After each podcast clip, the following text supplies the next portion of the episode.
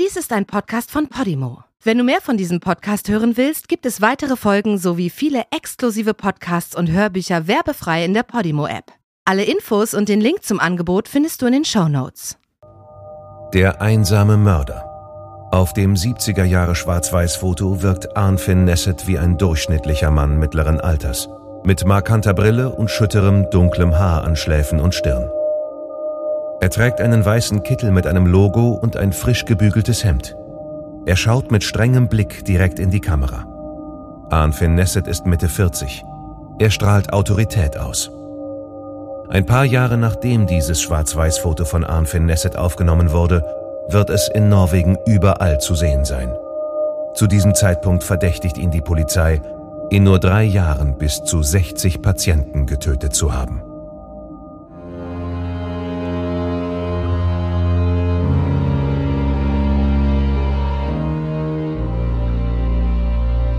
Du hörst Morden im Norden. Eine Podcast-Serie über einige der aufsehenerregendsten Mordfälle Skandinaviens.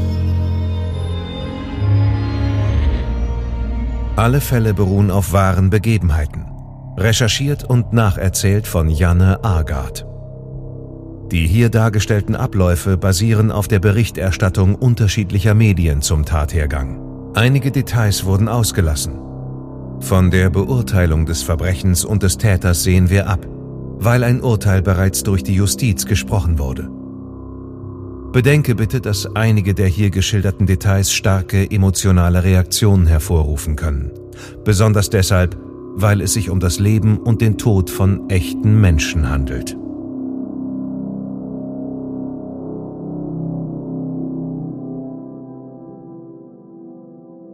Arnfinn kam an einem kalten Oktobertag im Jahr 1936 zur Welt. Er wurde zu Hause auf einem kleinen, abgewirtschafteten Bauernhof in einem bewaldeten Tal in Mittelnorwegen, unweit von Trondheim geboren. Das Elternhaus ist heute längst abgerissen, aber der Name Arnfinn Nesset hängt in den Tälern wie ein unheimliches Echo. Es war ein Norwegen des wirtschaftlichen Aufschwungs, in das Arnfinn hineingeboren wurde.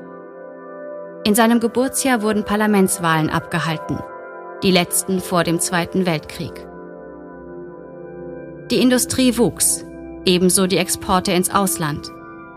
Allerdings waren nicht alle norwegischen Bürger am Wohlstand beteiligt. Arnfinns Mutter war unverheiratet und zu dieser Zeit waren in einem sehr religiösen Norwegen uneheliche Kinder verpönt. Arnfinns Mutter fand später einen Mann, heiratete ihn und zog mit ihm in die nahegelegene Stadt Fröja. Sie ließ ihren Sohn, den Schandfleck Arnfin, bei den Großeltern auf einem bescheidenen Hof auf der Insel Fosenhall zurück. Der kleine Arnfin wurde unaufhörlich gemobbt. Seine gleichaltrigen Klassenkameraden ließen ihn nicht vergessen, dass er ein Bastard war. Schuld und Scham prägten seine Kindheit. Die strengen und zutiefst religiösen Großeltern liebten Arnfin. Doch körperliche Nähe hat es in seinem Heim nicht gegeben. Arnfin war ein Einzelgänger. Er hatte keine Freunde. Der schüchterne Junge blieb meistens zu Hause und fand Ruhe beim Nähen, Stricken und Handarbeiten. Arnfin fühlte sich einsam und wünschte, er wäre nie geboren worden. Das Christentum hingegen wurde zu einem festen Bezugspunkt für das Kind. Arnfin verglich sich mit Jesus und die abwesende Mutter wurde in seiner Vorstellung zur Jungfrau Maria. Die Religion war sein Fels in einer Welt, die ihm keinen Halt gab. Obwohl körperliche Stärke niemals zu Arnfins besonderen Qualitäten zählte, war der Militärdienst 1956 eine gute Zeit für ihn. Disziplin, Regeln und Zusammenhalt waren vorherrschend. Und als Wehrpflichtiger übte man eine Tätigkeit aus, die sich sinnvoll anfühlte. Die harte Kindheit lag nun hinter Arnfin und vor ihm lag eine Welt, die ihn nicht ständig als Außenseiter verurteilte, als ein Bastard, ungeliebt und von seiner eigenen Mutter sich selbst überlassen. Nach dem Militärdienst und einem Jahr an einem christlichen Internat fand Arnfin seine Berufung in der Krankenpflege. Ich habe mit Gott einen Vertrag geschlossen, um ihm zur Verfügung zu stehen, sagte Arnfin später. Als 22-Jähriger begann er eine Ausbildung zum Krankenpfleger am Krankenhaus Telemark Zentralsykus. Seine Lehrjahre als Krankenpfleger absolvierte er auf der OP-Station. Hier traf er Karen. Karen mit dem dunklen, lockigen Haar und dem schönen Lächeln. Arnfin beendete seine Ausbildung als OP-Krankenpfleger mit besonderem Fachwissen im Bereich Anästhesie. Als er ungefähr 30 Jahre alt war, heirateten er und Karen. Kurz nach der Hochzeit bekam das Paar einen Sohn und zog in die kleine Stadt Orkdal mit etwa 12.000 Einwohnern. Das Christentum war in dieser Region weit verbreitet und es passte hervorragend zu Arnfin, denn er hatte jahrelang ehrenamtliche religiöse Arbeit geleistet. Seine Tätigkeit als Krankenpfleger war seine wahre Berufung, sagte er oft. Und nach der harten, einsamen Kindheit hatte sich in seinem Erwachsenenleben eine neue Ruhe eingefunden. Er war in der Umgebung sehr beliebt. Es war das Jahr 1965. Die Stadt wuchs stetig und insbesondere das Gesundheitswesen bot den vielen Bürgern der Region in Westnorwegen ein breites Angebot. Ein Viertel aller Arbeitsplätze in der Region entfiel auf den Gesundheitssektor. Wenn Sie heute bekannte Personen aus Orkdal googeln, findet man in den Suchergebnissen einen Schriftsteller, einen Chefredakteur, mehrere Musiker, ein paar Politiker und zwei Skispringer. Aber Arnfin Nesset taucht darin nicht auf. Und das, obwohl Arnfin eine fleißige und bekannte Persönlichkeit damals in seiner Gegend war. In nur zehn Jahren arbeitete er sich vom einfachen Krankenpfleger hoch und wurde 1977 in die Führungsriege des Pflegeheims Orkdal befördert. Pflegeheimleiter lautete nun sein Titel. Und mit ihm folgte die Verantwortung für ca. 110 schwerkranke und ältere Bewohner. Höher kann der soziale Aufstieg in Orkdal kaum sein. Die Verwaltungstätigkeiten stimmten gut mit Arnfins Wesen überein.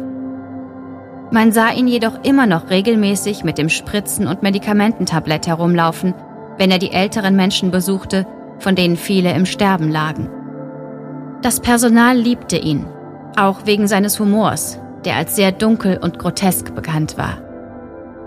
Aufgrund seiner hellen, leicht heiseren Stimme sahen einige seiner Kollegen in ihm etwas leicht Feminines. Eine der Angestellten im Pflegeheim war seine Frau Karin.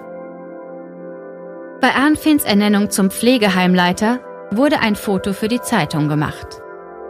Für die Aufnahme trug er einen weißen Kittel mit einem Aufdruck und ein frisch gebügeltes Hemd. Er sah ernst und entschlossen aus. Ein etwas strenger Blick geht in Richtung Kamera. Das Pflegeheim war gerade erst neu gebaut worden. Die etwas mehr als 100 Betten waren in kürzester Zeit belegt und das Pflegepersonal hatte reichlich mit den sehr kranken älteren Menschen zu tun.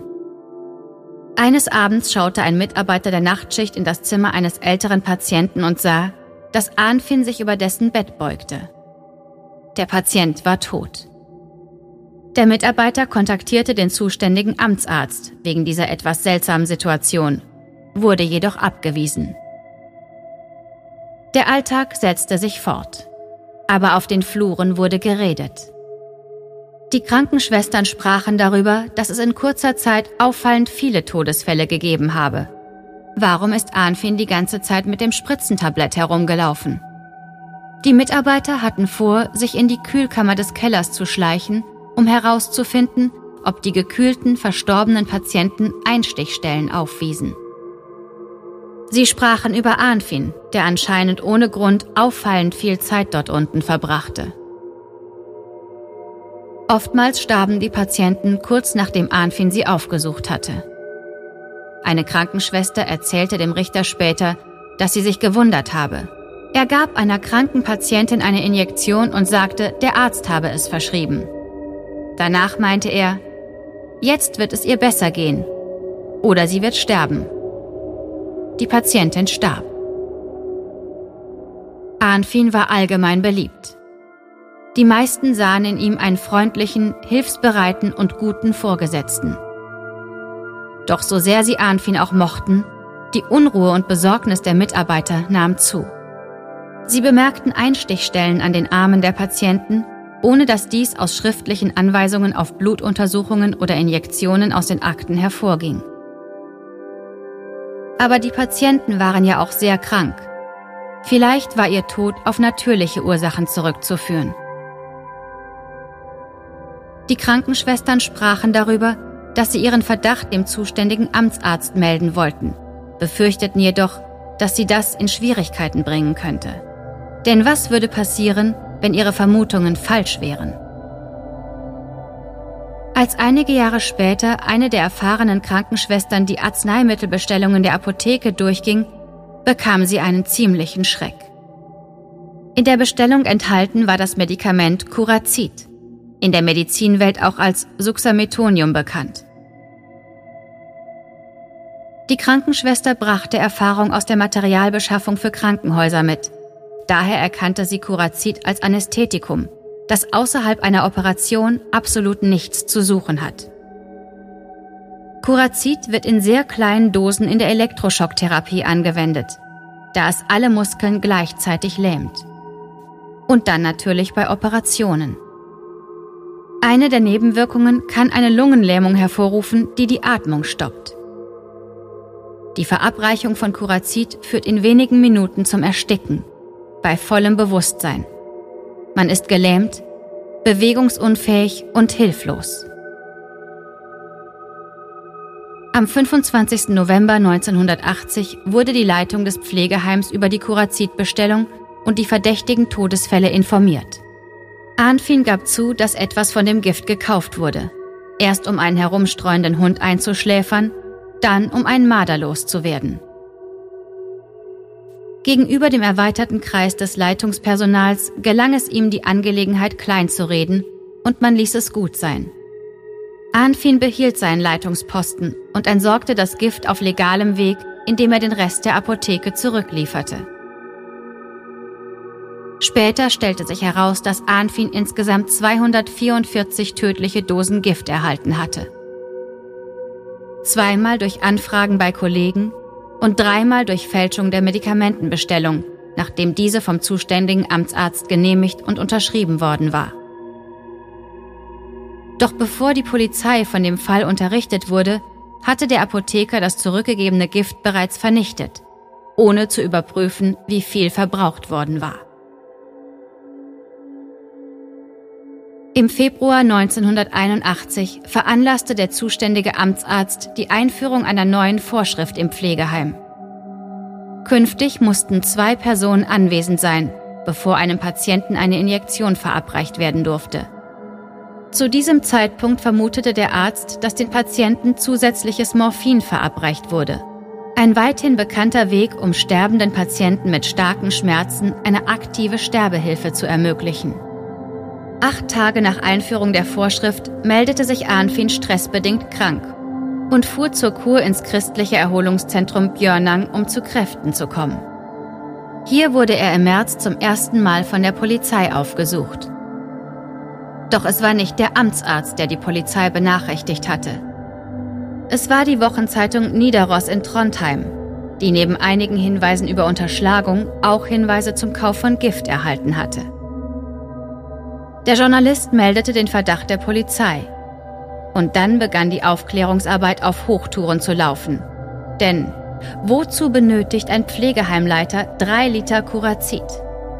Eine Frage, die der Journalist den Beamten später stellte. Arnfin kehrte nach der Kur nicht nach Hause zurück, sondern ging direkt in die geschlossene psychiatrische Klinik in Östmacker. Mit blank liegenden Nerven und dem dringenden Bedürfnis, sich zu erklären. Er ließ sich freiwillig einweisen. Und nach der nur unzureichenden Erklärung zum Gifteinkauf wurde von der Polizei angeordnet, dass er vorerst in der geschlossenen Abteilung bleiben sollte. Einige Tage später, am 9. März 1981, wurde Arnfin in Gewahrsam genommen. Eine undichte Stelle bei der Polizei sorgte dafür, dass die gesamte norwegische Presse in die Kleinstadt einfiel. Ein Fotograf mietete sogar einen Kran, um die Anhörung im zweiten Stock der Gemeindeverwaltung in Orkdal filmen zu können. Immer wieder verwendete man das Schwarz-Weiß-Foto in Zusammenhang mit Artikeln über die mysteriösen Todesfälle in Orkdal. Und als Arnfin begann zu reden, stieg die Zahl der Anschuldigungen gegen ihn von einem Mord auf 21 Morde. Oslos Kriminalpolizei und Norwegens mobile Sonderermittlungseinheit waren für den Fall im Einsatz. Und dieser wurde immer umfangreicher. Sowohl Journalisten als auch Polizeibeamte waren im selben kleinen Hotel Barzhaug Herregard in Orkdal untergebracht. Und es florierten haltlose Gerüchte und Theorien, und es gab viele neugierige Ohren. Es wurden nahezu 60 Todesfälle untersucht, nicht nur aus Orkdals Pflegeheim, sondern auch aus Arnfinns zwei ehemaligen Arbeitsplätzen. In den Schlagzeilen der Zeitungen wurde Arnfin als Todesengel bezeichnet, als Monster, als Nekrophilist, als Abweichler. Durch die vielen an den Ermittlungen beteiligten Personen, von Mitarbeitern bis zu Verwandten, nahm die Menge an Interviews und dem Bekanntwerden vieler Details kein Ende. Für Arnfinns Frau Karen wurde die große mediale Aufmerksamkeit schließlich zu viel und sie reichte die Scheidung ein. Es gab nur wenig konkrete Beweise. Arnfinn hatte zwar das Medikationsverzeichnis mit nach Hause genommen und in den Schuppen gelegt, doch von den vielen Todesfällen im Pflegeheim während der drei Jahre waren keine Patienten einer Autopsie unterzogen worden. Die Aufzeichnungen und Sterbeurkunden waren unpräzise oder mangelhaft. Auch statistisch war es nicht möglich, eine größere Anzahl von Todesfällen in Arnfins Pflegeheim festzustellen als an vielen anderen Orten. Denn tatsächlich waren die meisten Menschen so krank, dass sie jederzeit hätten sterben können. Es wurde sogar darüber diskutiert, wie sinnvoll es sei, die Verstorbenen zu exhumieren und Autopsien durchzuführen, um die Todesursache zu bestimmen. Einige der getöteten Patienten waren zudem eingeäschert worden. Und niemand wusste genau, ob Kurazit so lange nach dem Tod nachgewiesen werden konnte. Daher beschlossen die zuständigen Behörden, die Toten in Frieden ruhen zu lassen. Die Mitarbeiter des Pflegeheims hingegen standen Schlange, um über ihre Verdächtigungen und Beobachtungen im Laufe der Jahre zu sprechen. Auch Arnfin selbst sprach mit der Polizei. Im März wurde er über 100 Stunden lang verhört. Doppelt so lange im April und ähnlich lange im Mai. Insgesamt wurden es knapp 1000 Stunden, die er im Verhör verbrachte. Es war kein Anwalt anwesend. In den frühen 1980er Jahren war es nicht üblich, dass ein Anwalt einer Befragung beiwohnte. Daher war Arnfin mit der Polizei allein, während er sein Gewissen erleichterte. Bei der ersten Anhörung sagte Arnfin, dass er während seiner drei Jahre als Leiter des Pflegeheims in Orkdal so viele Menschen getötet habe, dass er sich nicht an alle erinnern könne. Es waren vielleicht bis zu 100 Menschen.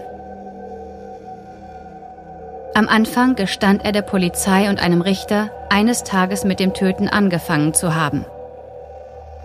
Insgesamt kam es zu 27 Morden, obwohl einige der Geständnisse etwas zweifelhaft waren. Zum Beispiel stellte sich heraus, dass er auf Rhodos Urlaub gemacht hatte, als er gemäß seiner eigenen Erklärung einem weiteren Opfer Gift injiziert hat. Aber warum hat Arnfin all diese wehrlosen Menschen getötet, die auf seine Pflege und Fürsorge angewiesen waren? Die Polizei konnte ihm Unterschlagung von etwas mehr als 10.000 norwegischen Kronen nachweisen aber das war bei weitem nicht genug, um zu beweisen, dass das Motiv auf Geld zurückzuführen war. Arnfin selbst gab wechselnde Erklärungen ab. Der Tod kann eine Befreiung sein, erklärte Arnfin der Polizei. Er drückte sein Mitleid mit älteren und gebrechlichen Menschen aus. Außerdem wurden freie Betten benötigt. Angehörige zukünftiger Patienten riefen an, um sich nach einem Pflegeplatz zu erkundigen. Die Polizei hielt es für den Einfallsreichtum des Verteidigers, die Serienmorde als Mitleidstat zu bezeichnen. Denn die Methode des Tötens war äußerst abscheulich. Die Opfer wurden bei vollem Bewusstsein erstickt. Schließlich sagte Anfin etwas zur Polizei, das der Wahrheit entsprechen könnte. Die Entscheidung über Leben und Tod gab ihm große Befriedigung Er verspürte eine Art Ekstase, nachdem er den Patienten das Mittel injiziert hatte und dann auf den Eintritt des Todes wartete. So wie viele andere in Mordfällen beschuldigte Personen musste sich auch Arnfin einer mentalen Untersuchung unterziehen. Der forensische Psychiater kam zu dem Schluss, dass er nicht verrückt oder psychotisch war, sondern eine komplexe Persönlichkeit hatte, die viele widersprüchliche Eigenschaften und Schattenseiten beherbergte. Er belog und bestahl die Bewohner, während er von außen betrachtet gleichzeitig der Hüter der Moral war. Durch seine Tätigkeit verkörperte er den Inbegriff von Moral und Gerechtigkeit, während sein Humor gleichzeitig grenzüberschreitend und abscheulich war. Die Schlussfolgerung war, dass Arnfin nicht verrückt, sondern emotional gestört war und charakterabweichende Eigenschaften hatte. Während der langen Verhöre und der vielen Monate in Haft brach das Leben für Arnfin langsam zusammen. Er war depressiv und erhielt Psychopharmaka, welche er versteckte, bis er schließlich eine Überdosis nehmen konnte, die zu einem halbherzigen Selbstmordversuch führte. Ich bin erfolglos und unglücklich, einsam und verlassen, schrieb er während der Untersuchungshaft in sein Tagebuch. Einige Monate danach lehnte er es ab, mit der Polizei zu sprechen. Und zehn Tage vor Beginn der Verhandlung gegen ihn zog er sein Geständnis unerwartet zurück. Anfin war 46 Jahre alt, als die Verhandlung begann. Aber im Zeugenstand sah er aus wie ein Schatten seiner selbst. Vor Gericht in Frostating tauchte er in einem Anzug auf, einem gebügelten Hemd mit großem Kragen und einer übergroßen Brille mit rot gefärbten Gläsern, wie es damals Mode war. Er beantwortete die Fragen mit seiner heiseren, hellen Stimme. Er war dünn und senkte den Blick, während er seinen erfahrenen und sehr aggressiven Verteidiger sprechen ließ. Insgesamt wurde er beschuldigt, elf Männer und 14 Frauen getötet zu haben. Hinzu kamen eine Reihe kleinerer Beschuldigungen, darunter Unterschlagung und Fälschung. Die Verhandlung im Gericht Trondheim-Tinghus sollte die bis dahin langwierigste Gerichtsverhandlung in der Geschichte Norwegens werden. Sie dauerte fünf Monate und es gab eine enorme Medienberichterstattung, auch international. Die Psychiater spielten bei dem Verfahren eine große Rolle und die Beurteilung von Arnfins Persönlichkeitsstörung half dabei, ein Bild von einem Mann zu zeichnen, der unter disziplinarischer Leitung gedieh aber das Leben nicht mehr im Griff hatte, als er selbst zum Chef wurde. In diesen fünf Monaten hörte die Jury insgesamt Aussagen von 128 Zeugen.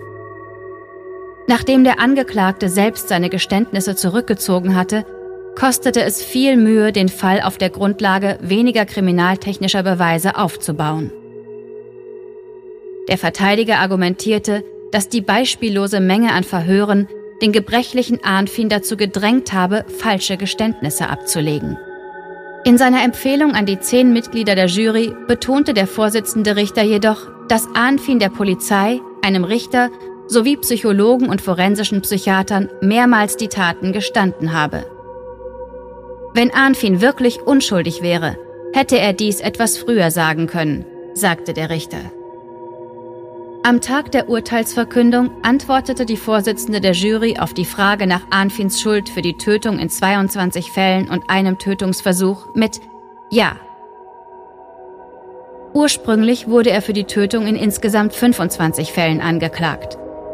Darüber hinaus verurteilte man Arnfin wegen Unterschlagung und wegen Betrugs an seinen Patienten in Höhe von rund 13.000 norwegischen Kronen und wegen der Fälschung von Dokumenten in Zusammenhang mit dem Kauf von Medikamenten. Nicht unerwartet erhielt er die härteste Strafe nach norwegischem Recht, nämlich 21 Jahre Gefängnis, gefolgt von 10 Jahren im Maßregelvollzug, falls dies als notwendig erachtet wurde. Alle drei Richter stimmten dem Urteil an diesem kalten Tag im Februar des Jahres 1983 zu. Kaum zwei Jahre nachdem die Polizei mit ihren Ermittlungen begonnen hatte. Arnfin selbst war am Tag der Urteilsverkündung nicht vor Gericht anwesend. Er war zutiefst enttäuscht von seiner Schuldigsprechung seitens der Jury. Als Richter Karl Solberg das Urteil verkündete, stand ein leerer Stuhl vor ihm. Die Zeit hinter Gittern sollte für den scheuen Musterhäftling nicht lange dauern. Nur sechs Jahre verbüßte er im geschlossenen Vollzug im Gefängnis Ila nördlich von Oslo.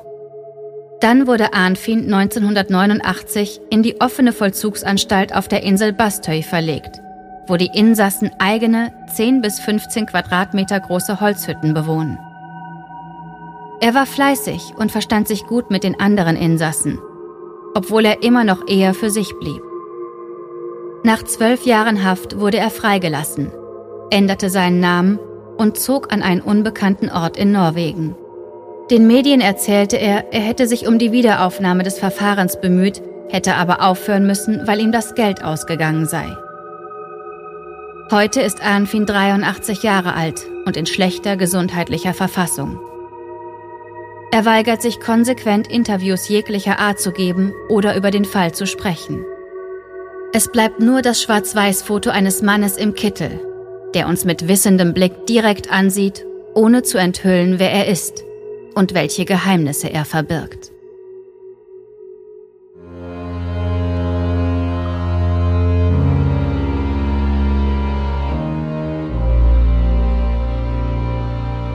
Die deutsche Fassung der Serie Morden im Norden ist eine Produktion der Fritzton GmbH im Auftrag von Podimo.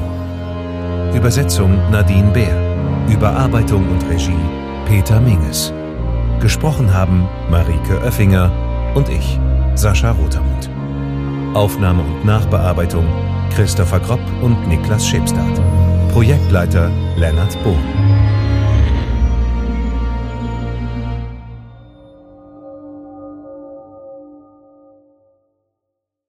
In der Podimo-App hörst du tausende Podcasts und internationale Hörbücher aller Genres. Dabei erhältst du personalisierte Empfehlungen und kannst deine Lieblingsinhalte auch offline hören. Ganz egal, ob zu Hause, in der Bahn oder beim Spazierengehen. Lass dich mit Podimo von spannenden Geschichten in den Bann ziehen, lerne etwas Neues oder hol dir Tipps für dein Familienleben.